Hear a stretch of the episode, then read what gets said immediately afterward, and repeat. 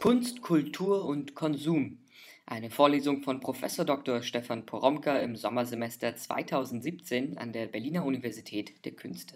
Mein Name ist Maximilian Schulz und ich sitze heute wieder mit Stefan Poromka zusammen nach der neunten Vorlesung. Wir sprechen wieder über die Vorlesung. Mhm. Und Stefan, du hast heute uns gleich zu Beginn einen Film gezeigt, so einen Imagefilm könnte man sagen, und zwar über Vermibus. Wird, ich hoffe, das wird Vermibus auch mhm. äh, gesprochen. Ähm, ein ziemlich bekannter Street Artist aus Spanien, der aber hier in Berlin lebt und äh, hier auch ausstellt und auch äh, arbeitet, also seine ganzen Aktionen auch hier dann stattfinden lässt. Und äh, mit Kunst, Kultur und Konsum, also dem eigentlich dem Vorlesungsthema, haben diese Sachen von ihm ja vor allem deswegen zu tun, weil es hier um eine ästhetische Praxis geht, die eins zum Ziel hat, nämlich die Konsumkultur zu kritisieren. Ja, Max. Also, aber es geht also äh, bei ihm jetzt gar nicht mehr nur um das Kritisieren, sondern es geht darum, auch die Konsumkultur richtig zu stören, also einzugreifen und äh, also zu intervenieren. Ich habe einen Künstler vorgestellt, der Interventionskünstler ist, der tatsächlich eingreift in die Konsumkultur. Äh, wir verlinken übrigens auch diesen Vorfilm wieder unter der Datei hier bei äh, Soundcloud und äh, ich würde ja gerne vorweg empfehlen, den einfach nochmal kurz anzuklicken ich zeige ja immer so gerne Filme und Fotos, weißt du ja, also bevor die Vorlesung beginnt. Ähm, deshalb steht dann unten eigentlich auch immer unter diesen Soundcloud-Dateien steht dieses so Musik zu beginnen oder Film zu beginnen oder so. Das ist das tatsächlich, was irgendwie ST gespielt wird, nämlich immer eine Viertelstunde äh, bevor es losgeht. Und dabei geht es dann eigentlich gar nicht um Unterhaltung, sondern eigentlich ist das dann immer ja schon Material, das ich mitbringe, und dass man irgendwie, wie, so ist meine Idee, so anders wahrnehmen kann, also bevor die Vorlesung losgeht.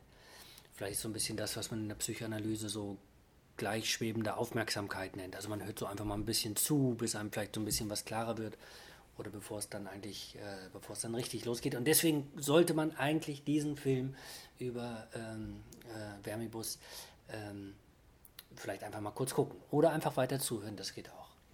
Und der Film schließt ja im heutigen Fall auch genau an das an, was du beim letzten Mal angesprochen hast. Denn wir sehen ja hier einen Making-of. Also wir sehen den Künstler, diesen Street Artist bei seiner Arbeit im Atelier, auf Reisen und dann aber eben auch in der Stadt, wo seine Sachen hängen. Ja, genau. Also das ist, äh, das ist ja generell bei Street Art oder, oder Ad-Busting und, und auch Graffiti äh, ist das extrem wichtig. Es ist ja, es sind ja dezidiert Kunstformen, äh, die sich nicht nur für Gemachtes interessieren, sondern es geht immer um die Ausstellung des Machens, so eine Potenz des Machens. Ja, also Street-Artisten, Graffiti-Künstler zeigen immer, dass sie was machen, also an Projekten oder an Werken arbeiten. Also wie sie die Spraydose in der Hand haben, wie sie gerade was ankleben. Äh, und zugleich ist das natürlich wirklich gestisch, das heißt, es hat auch nochmal auf einer anderen Ebene Bedeutung. Also dieses Ich mache was, äh, schaut her, wie ich etwas mache, heißt immer auch, schaut her, wie ich eingreife, schaut her, wie ich, in, wie, wie ich interveniere. Also äh, ich will die Sachen nicht so lassen, wie sie sind, sondern, sondern ich will sie zurecht machen, ich will sie bearbeiten oder ich will sie wie so eine Pathos-Formel ja auch der Street Art heißt, äh, zurückholen, so Reclaiming. Ja? Also man hat mir was genommen und jetzt gehe ich in den Raum wieder und hole mir das und dabei kann man mir zugucken. Und noch was Drittes, also auch bei, auch bei der Street Art oder bei Adbusting oder auch bei Graffiti, hat es immer eine ansteckende Geste. Also in jeder Aktion, die mir vorgeführt wird, steckt immer auch diese Aufforderung, äh, weitermachen. Ja? Also äh, du sollst es auch machen. Und äh, wir alle sollen das im Grunde genommen machen. Es geht hier also gar nicht um die Feier des einzelnen großen Künstlers. Das, gibt, das kommt natürlich auch immer vor, aber dabei bleibt es nicht stehen. Eigentlich geht es bei Street Art, Adbusting, Graffiti immer um die Aktivierung der vielen. Und das alles ist natürlich jetzt in Verbindung mit der Kritik der Konsumkultur, die hier betrieben wird, ganz wichtig, dass hier die vielen aktiviert werden sollen. Und wir wollen aber trotzdem noch mal kurz, oder ich würde es gut, wenn wir noch mal kurz auf Wärmebus zurückkommen, weil äh, das bei ihm einfach so extrem konkret wird und zu Beginn des Videos sehen wir ihn ja in seinem Atelier stehen. Genau. Also. Ja. Also ähm, das könnte man fast am Anfang denken, also dass ein Atelierkünstler ist. Allerdings sehen wir dann auch, dass es kein Atelier so für fein ziselierte Kunst ist oder wo so ein bisschen aquarelliert wird, ja, oder wo, wo so Öl in, in Öl gemalt wird, sondern es sieht eher so aus wie so ein, äh, wie so ein Waschraum eigentlich, wie, wie, wie so ein Schlachtraum oder dann wie so eine Kellerwerkstatt eigentlich. Und dann sehen wir auch, dass es tatsächlich, dass hier mit, äh, wirklich mit scharfen Sachen gearbeitet wird. Also wir sehen dann, wir sehen, wie er Plakate nimmt. Er hat so ganz viele Rollen äh, wie gesammelt. Äh, und aus diesen vielen Rollen, aus diesen Papierrollen wählt er welche aus, nimmt eine davon und rollt die dann auf. Und dann sehen wir in dem Moment, wo er das aufrollt, dass wir es mit, mit einem Werbeplakat zu tun haben von Mango. Und das hängt er hin.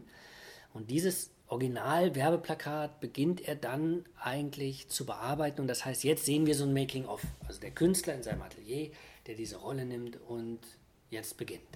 Und für uns ist das ja eigentlich ein Hinweis auf genau das, was uns jetzt schon seit der siebten Vorlesung äh, durch Boris Greuß hier immer wieder vorkommt, so verfolgt. Der Künstler ist hier in diesem Moment also Konsument. Er produziert, Konsument, genau. er produziert nicht wirklich selbst von Absolut, sich aus, ja. sondern er eignet ja. sich etwas an, was dann, äh, dass er draußen in der Konsumkultur ähm, aufgetrieben hat. Ja, also eindeutig. Es handelt sich hier um Werbeplakate. Also die hat er von draußen mitgenommen. Und ich meine, das ist ein Sammlerstück. Im Sinne, es ist ja kein Witz, also weil sich diese Plakate ja wirklich Leute zu Hause hinhängen, ja, also als Fetische einfach, ja. Und äh, genau, also er sucht sich das aus der Konsumkultur raus, nimmt das mit und richtet sich jetzt im Grunde genommen damit ein. Deswegen ist er genau das, was Kreuz, was Kreuz so genannt hat, eigentlich äh, äh ein exemplarischer Künstler, nur äh, äh, Künstler als Konsument. Konsument als Künstler. Nur, dass er das jetzt, also wir schauen ihm jetzt dabei zu, wie er anfängt, eben das zu bearbeiten. Das war ja auch das Wichtige bei Greuß, dass das nicht so, dass die Sachen nicht so bleiben, wie sie sind, sondern dass sie bearbeitet werden.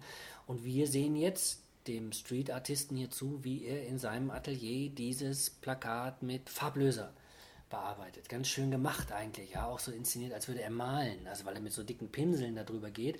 Aber dadurch, dass es Farblöser ist, ist das die Farbe, die sich auflöst und die jetzt eigentlich nur, eigentlich nur verwischt, ja, und die Farbe verläuft so. Und dann, dann sieht man, wie mit jeder Bewegung, wie er dem Bild mh, hm, tatsächlich also was antut, richtig. Also er bearbeitet das Gesicht, ja, den, den, den Körper dieses Models und äh, äh, er verunstaltet sie eigentlich. Also äh, er, er, verdreht es.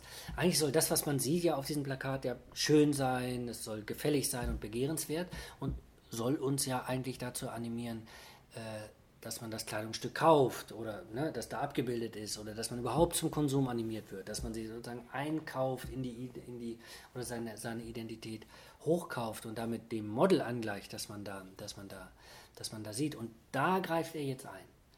Und das macht er eben mit der Souveränität des Künstlers. Also, ne? Das sehen wir.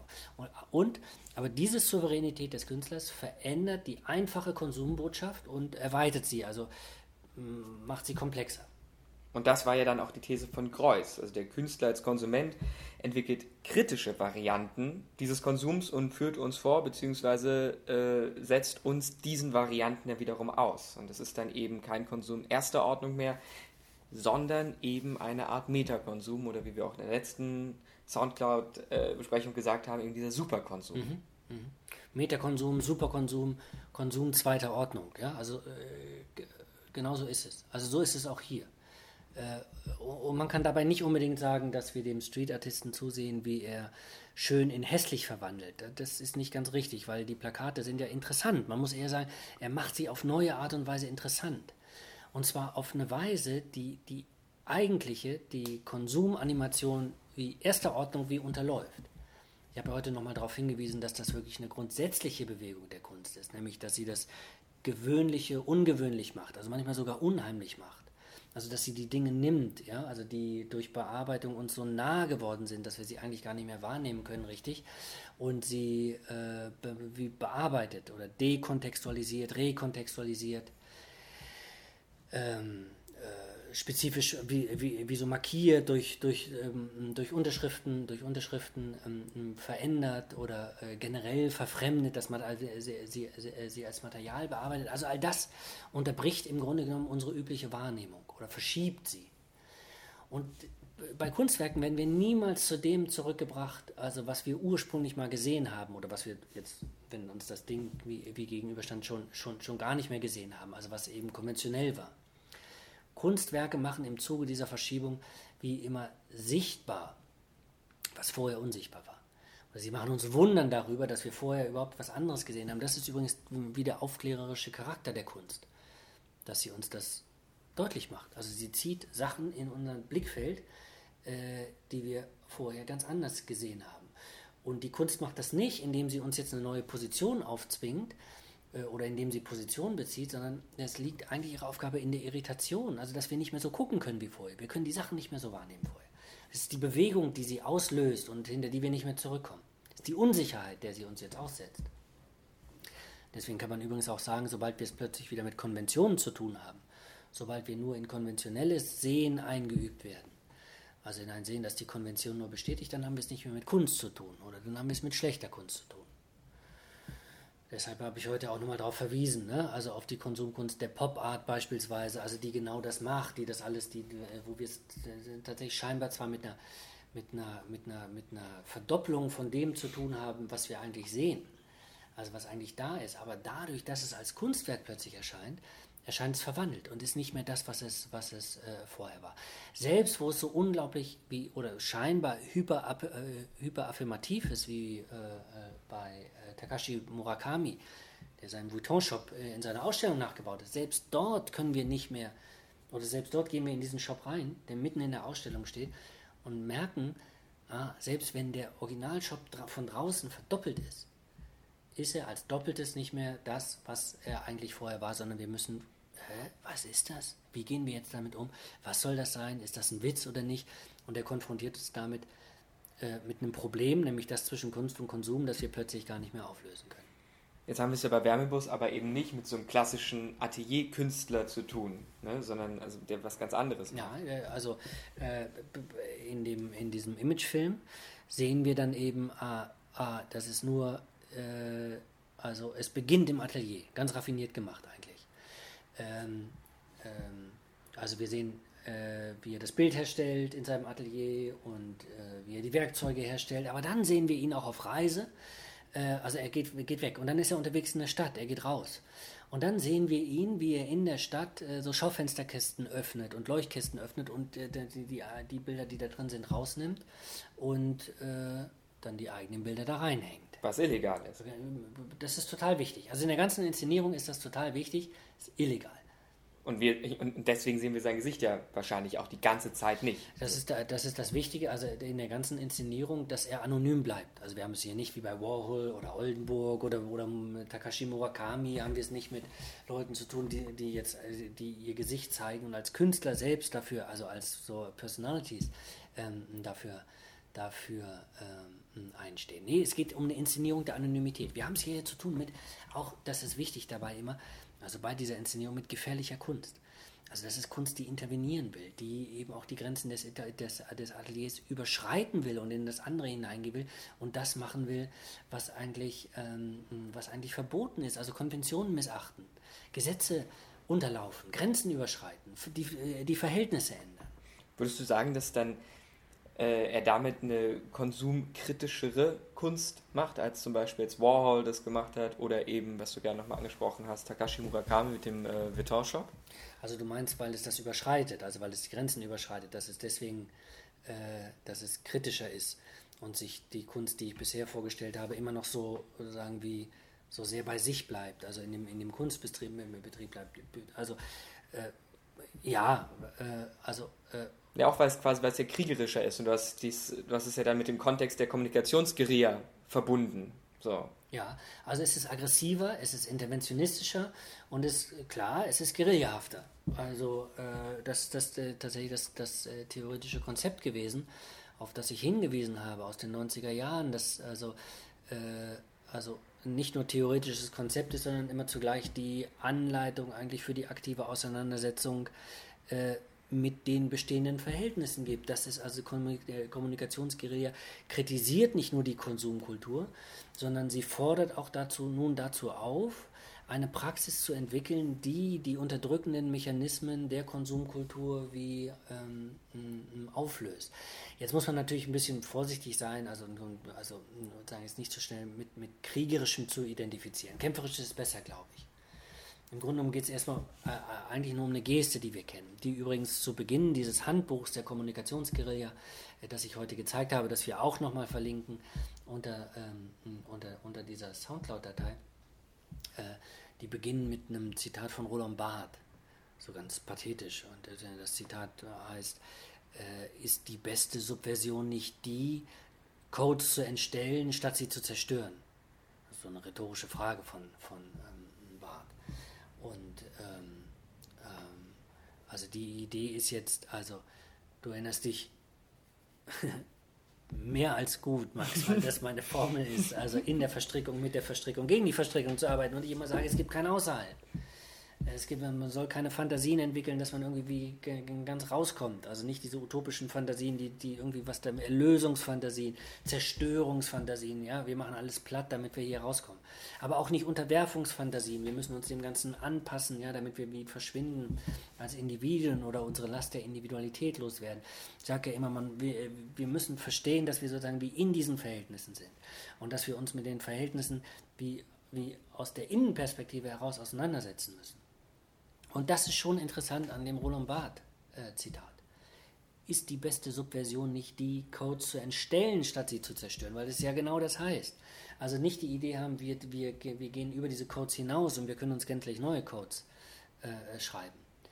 Es ist aber auch nicht die Idee, wir unterwerfen uns diesen Codes, sondern Subversion heißt jetzt, diese Codes lesen zu können und sie entstellen zu können. Das heißt, mit ihnen zu arbeiten und im Grunde genommen sie, sie m, m, m, zu verwandeln. Also in dem Sinne ist die Kommunikationsguerilla, wenn sie nach diesen Codes sucht, äh, äh, etwas, was sozusagen plädiert für eine spielerische Auseinandersetzung mit den Fetischen der kapitalistischen Kultur und für die Störung der Kommunikationskultur, die eben die Machtverhältnisse äh, sichert. Aber Guerilla heißt ja hier jetzt schon auch Attacke. Du hast ja selber auch gesagt, dieses Wehtun den, den Werken wehtun oder etwas antun. Ja, ja, klar. Also äh, das muss man eindeutig sagen. Also die Konsumkultur, die ich bisher vorgestellt habe, war wahrscheinlich auf Irritation, auf, auf äh, Verschiebung aus, auch auf Witz und auf Ironie. Und hier hat man es tatsächlich mehr, mehr mit, ähm, mit Attacke zu tun. Es hat einerseits so eine ganz romantische so, ähm, so, eine romantische Seite. Darauf weisen die dann auch hin, die Autoren dieses Handbuchs der Kommunikationsguerilla.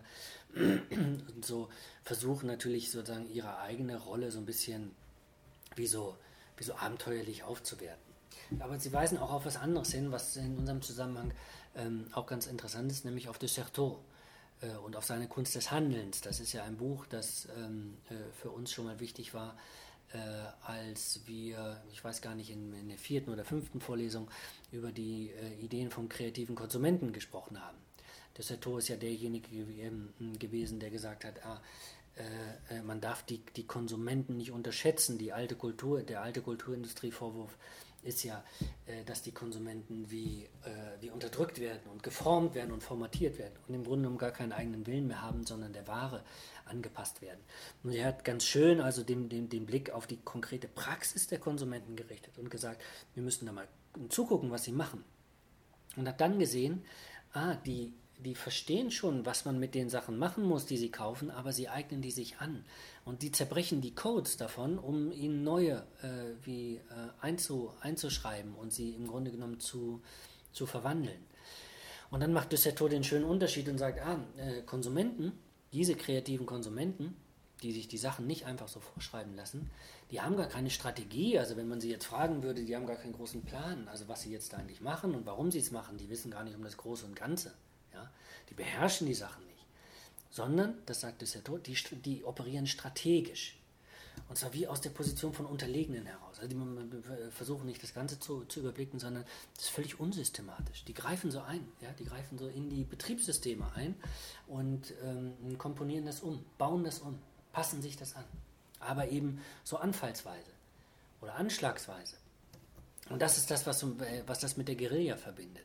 Also im Sinne von, ah, es gibt keinen übergeordneten strategischen Plan, keinen Überblick, es gibt keine Machtstrukturen, die man wirklich in Besitz nimmt. Dafür ist man auch zu klein und zu, zu schwach eigentlich. Man versucht mit der Guerillataktik was anderes zu machen, nämlich den Großen dadurch zu schlagen, dass man anfallsweise operiert. Dass man anschlagsweise operiert, also im, immer untertaucht oder gar nicht da ist oder sich den Strukturen anpasst oder gar nicht sichtbar wird und ganz plötzlich taucht man auf und dann schlägt man zu. Und dann taucht man wieder ab. Und eigentlich geht es nur darum, im Moment des Auftauchens zu irritieren und, zu und, und ne, nicht zu zerstören, zu stören, nämlich Verwirrung zu stiften. Also die Sachen auseinanderzulegen, wieder zusammenzubauen und irritieren äh, durch diese neue Art des Zusammenbaus und Verwirrung stiften, hä, dass man jetzt nicht mehr durchsteigt. Ist das echt oder nicht? Ist das, ist, ist das kaputt gemacht und wieder zusammengebaut oder nicht? Was ist das eigentlich? Und deshalb bleiben sie dann eben ja auch nicht im Atelier. Das ist, das ist das Wichtige. Das Guerilla-Moment kommt praktisch erst in dem Moment zum Tragen, in dem sie das Atelier verlassen. Also, oder in die, also in die, in die Stadt gehen und das äh, Atelier ausweiten einfach. Ja, und deswegen wird dann der Wärmebus ja auch gezeigt, wie er Werkzeuge herstellt, mit Genau. denen er die Leuchtkästen öffnen kann. Genau, richtig. Und deswegen sehen wir im Endeffekt ja auch auf dieser Reise durch Europa. Äh, Genau, und deswegen also sehen wir dann eben auch die Stadt, also in der er ist. Also die, die, die Stadt ist der Produktionsraum jetzt. Mhm, ja. Ja, ist das Atelier, in dem das ausgeweitete Atelier. Es geht hier nicht mehr wie bei den anderen Künstlern noch um den Ausstellungsraum, nicht um Museum, um Frage der Kunst als Ware oder wie auch immer, sondern hier geht es jetzt, also wenn wir über den Zusammenhang von Kunst, Konsum und Kultur nachdenken, um die Intervention im öffentlichen Raum. Also um das Unterbrechen der üblichen Kommunikation und des üblichen Konsums. Also deshalb auch ganz wichtig, so inszenatorisch in dem Film sehen wir dann auch immer die Passanten, ja, also die Leute, die dann vor, so verwundert vor seinen Sachen stehen bleiben. Ja, ah, jetzt passiert das. Jetzt ist das unterbrochen. Jetzt ist ihr normales Konsumverhalten oder ihre normale Konsumrezeption oder das, was sie dazu veranlasst, tatsächlich ins Konsumieren einzusteigen, gestört einfach. Ja. Die Kommunikationsguerilla ist ja aus den äh, 90er Jahren und sie berufen sich aber auf ein Konzept von Umberto Eco aus den 70er Jahren. Und äh, Street Art und Ad-Busting sind dann auch eher so Sachen der, der Nullerjahre. Und ähm, deswegen eigentlich die Frage, wie aktuell ist denn das, worüber du da heute gesprochen hast? Naja, ja, äh, ich habe ja auch in der Vorlesung schon darauf hingewiesen, also all dieser ganze Umgang, dieses Ad-Busting und Street Art und so weiter, ähm, das ist ja eine Sache, mit der äh, ich meinte, dann auch die meisten von denen, die da sitzen, eigentlich schon wie aufgewachsen sind. Das war immer schon da. Also diese Art des Umgangs mit der Stadt, diese Art von, von Kreativität, also in die Stadt einzudringen und äh, Sachen zu sprühen und zu kleben und, äh, und zu protestieren damit. Äh, das stimmt. Also auch, auch ganz interessant, dass wir es hier eigentlich mit einer Form von, von, ähm, von Kunst, Konsum und Kultur haben, mit der wir alle total vertraut sind. Ja? Aber also erstmal ging es mir eigentlich eine, jetzt wie, in der Vorlesung heute also so auf ganz ruhige Weise jetzt nur grundsätzlich darum, auf so eine Grundfigur hinzuweisen. Ich habe ja am Anfang nochmal die Frage gestellt, also was macht die Kunst eigentlich mit dem Konsum? Oder noch allgemeiner, was macht die Kunst eigentlich? Ja, das war die Frage. Was verändert sie eigentlich? Wie transformiert sie das, was uns so gewöhnlich erscheint? Ja? Und das sehen wir eben bei, bei, bei dem Ad-Busting oder auch bei dem Street-Artisten, sehen wir das so ganz klar. Ja? Wir sehen das geradezu wie obszön einfach. Wie jemand was bearbeitet und verändert und transformiert dadurch und dekontextualisiert und wie verfremdet und spezifisch ähm, markiert und dadurch wie so eine Grundoperation der Kunst durchführt, ja? also wie, wie, der, wie der, ähm, der Ästhetisierung der Dinge, nur eben besonders deutlich. Ja? Und dafür war es eigentlich gut. Und das, was man natürlich darüber hinaus nicht vergessen darf, nur weil du jetzt sagst, ah, ist das nicht bekannt oder ist das nicht üblich oder so, äh, ähm, also äh, die Kommunikationsguerilla und das Ad-Busting und die Street Art sind unglaublich wirkungsmächtig gewesen, unglaublich einflussreich, schon allein dadurch, dass wir sie alle kennen. Ist es ein, ist, ist es ein Beweis dafür, also, also wie, wie, äh, wie weit sie sich durchgesetzt hat. Aber es sind drei Sachen, die äh, damit zusammenhängen und äh, die auch nochmal so ein bisschen leitend sind, wenn, wenn man sich den Film anguckt über den Street Artisten, dann ist es äh, so, dass man vielleicht das nochmal wie im Hinterkopf behalten soll.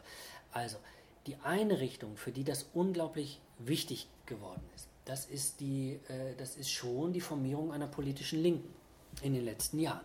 Also das wird dann, ich, ähm, wird dann Cultural Jamming eher genannt, also wo das zu größeren politischen Konzepten ausgearbeitet wird, bei denen es dann überhaupt gar nicht mehr nur um die Auseinandersetzung mit Werbung geht, sondern um die Veränderung der Lebensverhältnisse. Und wenn es um die Veränderung der Lebensverhältnisse geht, dann geht es auch wieder eben nach dem Prinzip, nicht, nicht draußen, keine draußen Fantasien entwickeln. Ja? Also nicht, nicht Aussteigerfantasien und auch nicht Unterwerfungsfantasien, sondern in den, in, äh, in den Verhältnissen, gegen die Verhältnisse arbeiten. Also Subversion der Codes ähm, statt, statt Zerstörung.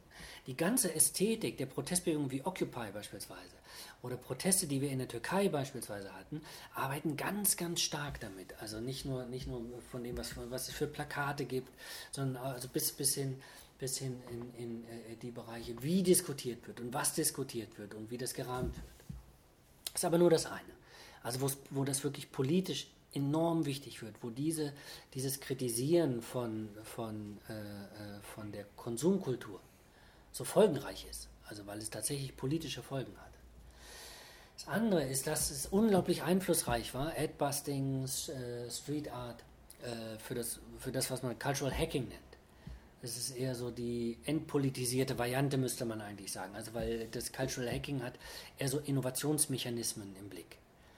Also diese Auseinandersetzung äh, mit der kulturellen Grammatik, wie es, bei der äh, Kommunikationsguerilla heißt, oder diesem Bedeutungsgewebe der Kultur, wie ich mit Max Weber immer sage, ne, in das wir verstrickt sind und in dem wir weiterstricken, das wird so als evolutionäres Prinzip gesehen.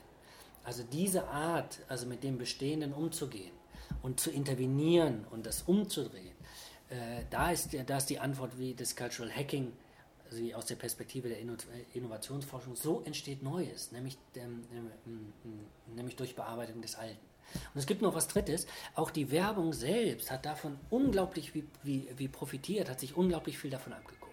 Also, deswegen mag uns das alles alt erscheinen. Also das, was äh, wir beim Street Art haben und, und, und beim, beim, äh, beim, beim Adbusting.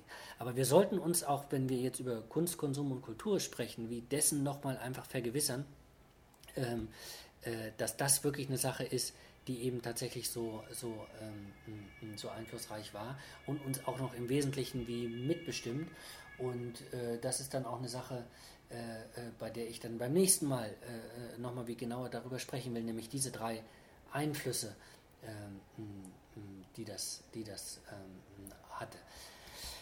Hier ist es jetzt erstmal so, dass ich sozusagen wie nochmal noch mal eine Grundfigur davon aufrufen wollte, wie, wie Kunst, Konsum und Kultur eigentlich miteinander zusammenhängen.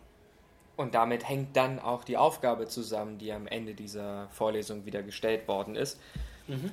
Nämlich? Ja, genau. Also äh, eigentlich auch so eine, das Interessante an der Street Art ähm, oder am Adbusting, äh, äh, auch an der Kommunikationsguerilla habe ich ja gesagt, äh, das ist dieses, äh, ah, man will das nicht alleine machen. Sollen ganz viele machen. Also die, die Konsumkultur kann man nur dadurch stören, indem wir alle dazu übergehen, einzugreifen ja? und das zu, das zu das zu stören. Und deswegen ist die Aufgabe diesmal, sich äh, darüber Gedanken zu machen, also äh, wozu man denn selbst, also äh, äh wie, also der Street Artist hat ja so Schlüssel, mit denen er diese Leuchtkästen so auf, auf, aufschließt. Und dann nimmt er die alten Plakate raus, dann tut er seine Plakate da rein und dann schließt das wieder zu und geht weg. Das ist so ein Sinnbild für, ah, man dringt in bestehende Strukturen ein und man bleibt da drin und man arbeitet mit ihren Codes. Und deswegen ist die Frage jetzt eigentlich, wozu, äh, wozu bräuchtest du, Max, jetzt zum Beispiel, weil die Aufgabe richtet sich auch immer an dich. Ne? Also wozu bräuchtest du eigentlich einen Schlüssel? Welchen Schlüssel müsstest du dir nachmachen eigentlich, um dann vor Ort wie so ein bestehendes äh, bestehenden Code, wie Barth sagen würde, so, oder so ein bestehendes fetischistisches Zeichenspiel, wie vielleicht Böhme sagen würde, wie ähm, äh, oder so eine kulturelle Grammatik, die, die es da gibt, die durcheinander zu bringen. Also wenn du Kommunikationsguerillero wärst, ja, also welchen Schlüssel würdest du nehmen, wo würdest du eindringen und wie würdest du es durcheinander bringen? Also das ist die Aufgabe für das nächste Mal. Da sollen eigentlich alle so ein bisschen drüber nachdenken und sich ein paar Skizzen machen, eigentlich äh, für so eine Intervention. Aber das Wichtige ist, was wäre der Schlüssel? Wo käme man mit diesem Schlüssel hin? Und was wäre dort das Spiel, das man jetzt eigentlich durcheinander bringen will? Und wie würde man es durcheinander bringen? Das ist das jetzt für die nächste Woche. Genau, eine Woche Zeit, um sich darüber Gedanken zu machen, bevor wir zur zehnten Vorlesung kommen. Zur vorletzten dann. Korrekt. Nächste Woche Dienstag, da ja. hören wir dann uns äh, auch wieder. Genau. Max, bis dann. Ne? Bis dann.